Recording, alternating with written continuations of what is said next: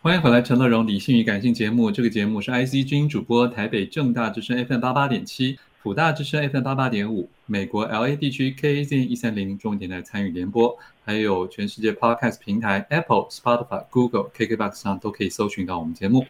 一本好书要为大家介绍，是来自八旗出版的《美国左祸与自由危机》，就是于杰的新书啊！再次欢迎我们总编辑复查。嗨，乐荣好，大家好。嗯、是为大家介绍一下于杰是在什么情况下写这本书的？写这本书的，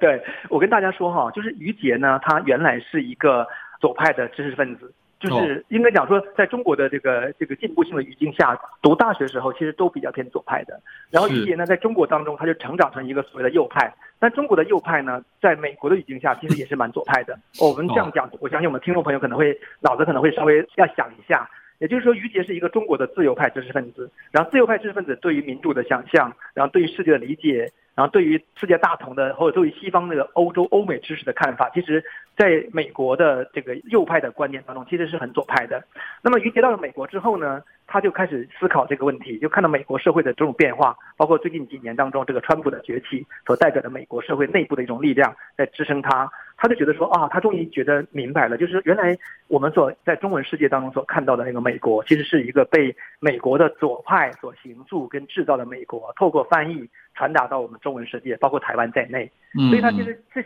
思考到说，到底那，那美国既然有个左派，那美国一定有个右派嘛？那美国从美国右派出发，看美国是什么呢？他现在已经变成右派了嘛？而且他是一个保守的基督教的一个信徒，是对，所以他就觉得那左派的部分其实是已经酿成大的灾难。就是美国左货，那他就想到了说，对呀，我在中国时候文革那个，那明显文革像的发生，就是左这种思想到了极点之后才会产生文革嘛，嗯、对不对？就是平等啊，三反五反啊，什么这个什么这个社会主义呀、啊，共产主义呀、啊，这个本来就是左到极点的想法才产生产生人类的大灾难。那我在美国的以美国的知识右派的知识架构为为参照系，我才发现说啊，原来这一切都是左祸造成的，所以他。就写了本书叫《美国左祸与自由危机》，因为左就意味着是使人最终被奴役起来了，就没有自由了，这、嗯、是他的核心想法。对。可是这里面这个左祸好像上升到很早很早很早以前呢，并不是呃，对，不是最一般人想到什么川普啊时时期才开始的，实际上他一路就是讲到了威尔逊总统的。对，其实这里面如果谈到美国历史和从政治看，就是有三个总统哈，对美国的左的思想的推波助澜是最可怕的。但是我我说可怕指的是这样的理解立场和本书立场哈，我自己先不表态。我当然比较多的，我觉得于杰的说法是有一定的道理的了哈。就我自己也是比较偏右派保守派思考的一个角度来看问题。所以第一个就谁就是威尔逊，威尔逊我们知道就是一九一九年他推出这个民族自决的概念嘛，所以民族自决。所以我们像现在在东亚，在不管是中国还是印度还是韩国，都是在这个民族自决的理论之下成长起来的嘛，所以我们已经把威尔逊当成圣人一样来对待啊，对不对？嗯、对。可是我们其实什么联合国呀、啊，都都觉得这些理想很不错。联联合国啦，都那时候叫国那时候叫国联嘛。总而言之，就是威尔逊扮演是这么一个角色。可这个就是世界大同哦。联合国的概念其实就是世界大同，它到极致就是习近平的人类命运共同体，因为它要突破地方的限制，把全球整合在一起。整合一起的话，其实就是消除了地方性跟原来的国家的主体跟国家的个性，对不对？嗯嗯。我觉得威尔逊当年扮演这个角色，这是第一个人。第二个人是谁呢？就是我们也是称赞罗斯福，因为罗斯福正好是二战期间崛起嘛，然后他推行了新政，他等于说用新政，然后整个这个我们在在这个美国核心的边陲，我们觉得。很厉害，因为罗斯福对台湾帮助非常大，对不对？还有罗斯福路嘞。哦，对，我们还有罗斯福路啊，对呀、啊，对呀、啊，对呀、啊。呃，罗斯福路其实很短哦，其实罗斯福路以前是中山路，后来是把那个中山路的一段切成罗斯福路，你知道吗？OK，这个我有考察过。好，我们回到罗斯福，罗斯福在美国推行了新政，因为他可以推行了很多这个这个中央政府的官僚政府体制，其实是扼杀美国原来社会那个自由的，也就是右派人士、保守派人士所深恶痛绝的罗斯福的这个联邦的这个中央政府的概念，因为他们认为破坏了州的权利，破坏了民间自治的权利，然后开始修了大型水坝。你像美国的田纳西水坝，就是罗斯福新政时期那个主政修的嘛。那种水坝在美国右派的观念看来，就是跟中国的三峡大坝呀。跟埃及的那个大巴比，都是中央集权去控制社会的象征。这个我们我们想象不到啊，但是美国现在人已经开始检讨那个田纳西水坝的这个的问题了。那第三个是谁呢？其实就是奥巴马。奥巴马 于杰那个标题是，他说奥巴马是应该是是广大左派的完美偶像，对，是啊，他是说左派的偶像，因为就是黑人，然后呢这个长得又帅，然后看起来都是非常的完美，可是他就很无情的揭露出奥巴马这个人格的问题，然后还有他政策的各种问题，包括美国推行的医保啊，然后美国推行的这个各种法案，所以我觉得于姐是从美国政治史的发展来看，告诉你说这些左派的想法，左派的总统。然后他们如何使美国产生那个祸害？还好有我们保守派的雷根呐、啊，有川普啊，这是于姐的观点哈。然后出来跟他抗衡。事实上是哦，这个钟摆你会发现说，左到极点就会有右，右到一定程度之后左右来了，就来来回回再往前走。美国就是这样运行的。嗯、了解，在第二部里面，他提到了一个，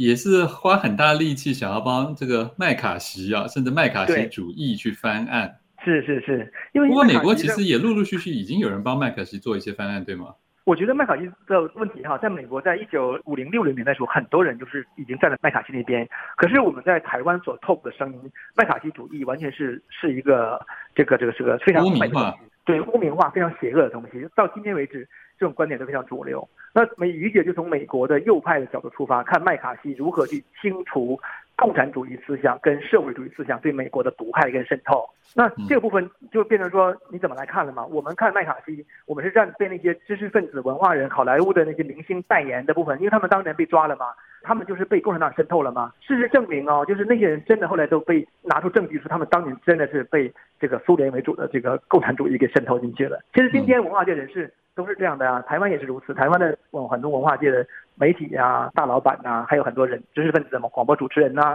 其实本身他的意识形态跟他背后的那个资金来源，都有我们觉得就是很怪的地方啊。那他对这个本土社会是不利的。那于杰也是说，那些人也是对本土社会不利，对美国。那麦卡锡把他清除出去了，所以麦卡锡是功臣，这是于杰的 观点。OK，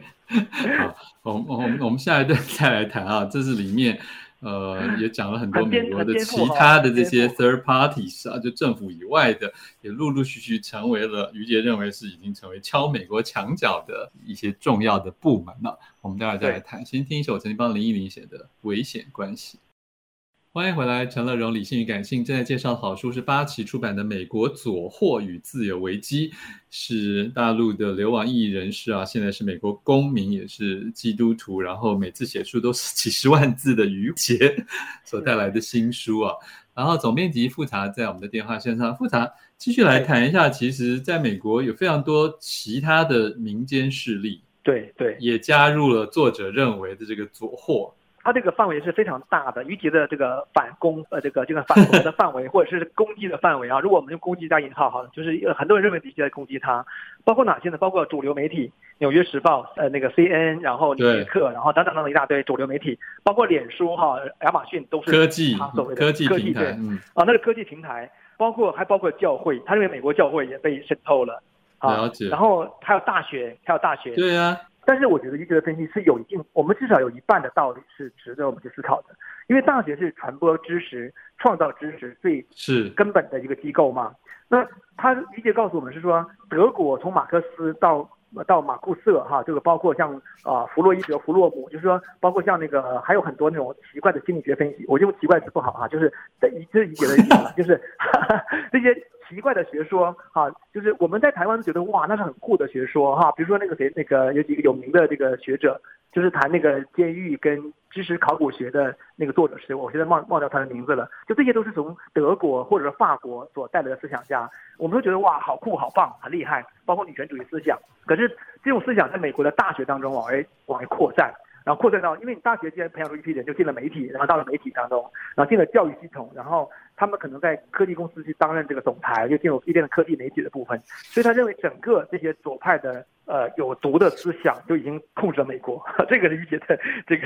是比较极端的，我觉得相对极端的看法。因为实际上美国有很多，比如说属于右派的媒体。跟他抗衡嘛？对，但是他认为这是这个就是原因，所以造成美国整个全面的左祸。这个里面其实就提到了，说是为何美国战胜了德国，在文化上却沦为德国思想的殖民地。这个部分他他觉得是，哎，这个概念很多独特的，对，值得思考。就是说，在武力上，在国际秩序上，在二战以后，美国当然打败德国嘛，但在思想领域，它就沦陷了。那这个情况就是让我有同感，就是比如说满清征服中国，但是满清这个武力征服中国的这这批军事贵族，在思想领域当中就为中国的儒家学说给腐蚀掉了，对不对？嗯。对，我觉得你如果用这个去比喻的话，哈，因为这个跟我的出身背景相关，你就会想说，对，因为这套思想，你不管它，你认不认认同它，它是强大的，它是有它的生命力的哦。就是就儒家学说也是一样，那从这个来来自欧洲的德国思想家也是如此，从黑格尔哈到康德，整个这个一个系列，从知识的部分是如此。那么当你这个知识已经把你控制住以后呢，你是不是就丧失了你作为人最根本的某些本能的东西、常识？啊，我这是这是保守派的一个观念，所以保守派一直觉得说，我们要忘掉那些知识。我们就要就好像好像庄子的观点是，我们不要被那些知识给绑架了，我们回到我们作为人的生命的一个本体，我们会面对哪些问题，我们会怎么解决问题？那那个是最合理的。我觉得于杰就是想批判的是这个东西，所以他认为德美国其实是被德国思想给腐蚀的，变成殖民地。这里面当然也谈了很多，我相信有些有些听众或读者也都还蛮熟悉，就是包括几十年来有政治正确的问题，还有身份政治、身份认同啊。呃，多元文化这些事情，其实，在过去八集书的某些书里，也有一些人有这方面的检讨，甚或批判，对。但于杰这次也汇总了非常多的案例啊。对，我们之前出版一本书，叫做《美国多元文化假象》，它谈的就是美国大学当中这个为了推行推行多元主义导致的官僚体系的的发展，就美国大学内部的官僚体系的这个蓬蓬勃发展，然后为了这个所谓的多元化跟性别平等、种族平等。然后还有这个呃这个各种这样的一些进步议题，也是也就是左派对关系的某些议题啦，然后导致整个大学已经丧失了它的那个真正运作的灵魂，然后变得很不宽容。比如说你在大学里面讲，理论讲是应该是自由发言、自由讨论，可是当有一个保守派的这个作者，他去大学去演讲的时候，竟然被围攻哦，警察来维持秩序，就是这个书作者的，就是那个美国多元假象作者的的亲自的的经验，所以。他就觉得说，这美国怎么变这样了呢？大学不是一个自由讨论的空间吗？难道你们可以讨论你的自由派的基本观点？难道我难道不可以讨论我信仰上帝吗？啊，就是 就是就是正好就是美国现在就发展成这个情况了。那于姐也是对这个这些情况深有同感，所以他啊、呃，我觉得就一脉相承的了。就是我们在出版这类书时候，其实是目的是是想告诉说，台湾读者是说，对左跟右是什么？左的价值是什么？右的价值是什么？然后之之间的平衡点在哪里？就是不要简单的觉得是说，只要是进步的就是好的，因为那个问题、嗯，或者说是自由派就是好的，对，保守就是坏的，就是就是落伍的，其实不是那么简单的一件事情。这、就是在知识当中，我们自己很想推的概念。可是复杂在最后，他突然又讲到了中国去，说是这个全球化有可能会变成中国化，但是这个部分的逻辑有一点点断裂，就是美国自己的左右之争啊，或者是左邻驾右。嗯跟到最后，中国化是不是直接等于是左还是右这件事情？我觉得突然就跳回到中国去了。对，就是而且就突然好像很担心起全世界的反美跟这一个中国的霸权，这个中间的连接，你觉得？可是这个哈，这个连接是这样的，就是像他就引用托克维尔的话嘛。托克维尔是说，民主跟社会主义哈，除了平等这个词之外，没有任何相同的地方。但请注意两者的差异哦。他说，民主是在自由当中寻求平等，社会主义是在通过压迫跟奴役来实现。也就是说，当他的意思说，在美国这种左派推行的人人一票的民主，然后简单的既然民主，哪怕我是少数派的少数派，我也要拥拥有我绝对的权利，对不对？他反过来对大多数产生一个压制吗？他说，这个是这本质上就是社会主义喽，就是社会主义其实是这个意思的社会主义。啊，社会主义跟资本主义的不同，就是资本主义是承认差异、承认阶层、承认不同的。那民主跟社会主义是希望大同的，我们都一样，哪怕我再不同，我也跟你，我也有我的这个权利。所以他们背后是有这个关系的。那于铁当就借用这样一个观点，他就一下跳到中国，他认为中国就是追求社会主义、追求人人平等、追求男女平等。你看变成这个样子的。那美国虽然不是这个情况，美国是打着平等跟自由的旗号，可事实上也是走向社会主义。我觉得这是于杰，或者是说那种深层次的，像托克维尔这样的思想家，他们是这样思考问题的。我觉得有他的道理。嗯，好。所以坦白说啦，于杰的书现在在台湾知识界应该不是很。不是不会很好卖吧？不是很主流，卖的也不很不好，因为我觉得这主要是因为，呃，他的想法还是蛮惊世骇俗的，然后他的观点很多人，台湾这主流是比较偏进步派的一个知识结构的主流，然后在学院派的这样的一个体系当中，整个在进入学院派跟媒体当中往前推进的过程当中，我觉得是占的是非常大的一个知识份额。对，所以这种保守派的声音本来就是很少小众的，这是其一。其二是于杰的论述，当然他有他的呐喊，有他的情绪，有他的这种比较站在相对悲愤、嗯、对激动的情况下，是激激进的情情况下去处理的时候，那相对的那个那个那个学院派的那个说服力又看不出来。所以很多学者是觉得是说，哎，好像你没有办法来说完全说服我。但他举的例子跟他所描绘的一个图景，我觉得还是蛮让人，就是我觉得读者是应该打开自己的这这个知识体系系统去看吧。就是你，你可以反驳他的某些观点，但你可以了解这种想法是怎么样。我觉得这是非常重要的一件事情。好吧，不过至少他的身份使他跟台湾知识界跟媒体界还有一个交集，就是反共这部分。对对，反共是台湾目前当下的主轴嘛。然后于杰作为深受中共迫害的一员，所以基本上这两个之间的共同点是非常多、非常多的。对，可是于杰是不是没有讲出来，就是说如果继续走下去是没办法反共的呢？对，于杰走下去，走走下去不是最走下去，就是不是反共了，走下去就是跟共产党穿一条裤子了，跟社会主义、共产主义一体化了，这是于杰的核心的观点。但是很多民主派或者追求平等的人，他觉得不是这样的，他觉得怎么会怎么我们不不一样？但于杰用历史的证明告诉你说，最终你就是那样的。你这条路，我最后戳了，我最后捅了一个马蜂窝了。不过那问题太大了，我们就不聊下去。太大了，对对。但是我觉得同我们听众朋友去可以思考它。OK。谢谢总编辑复查、嗯。好，谢谢乐荣，谢谢大家。嗯，这是八旗的新书《美国左祸与自由危机》，于杰所写的。我们来听的是费詹文婷的新歌《绝爱》，诀别的绝，爱情的爱。陈乐融跟你说拜拜。想看更多我的文章跟讯息，欢迎上我的官网陈乐荣自选集。富广建筑团队邀你一起富学好礼，广纳好邻。谢谢您收听今天的理性与感性节目。美好的生活，如同美好的建筑，必须兼具理性的思考与感性的温度。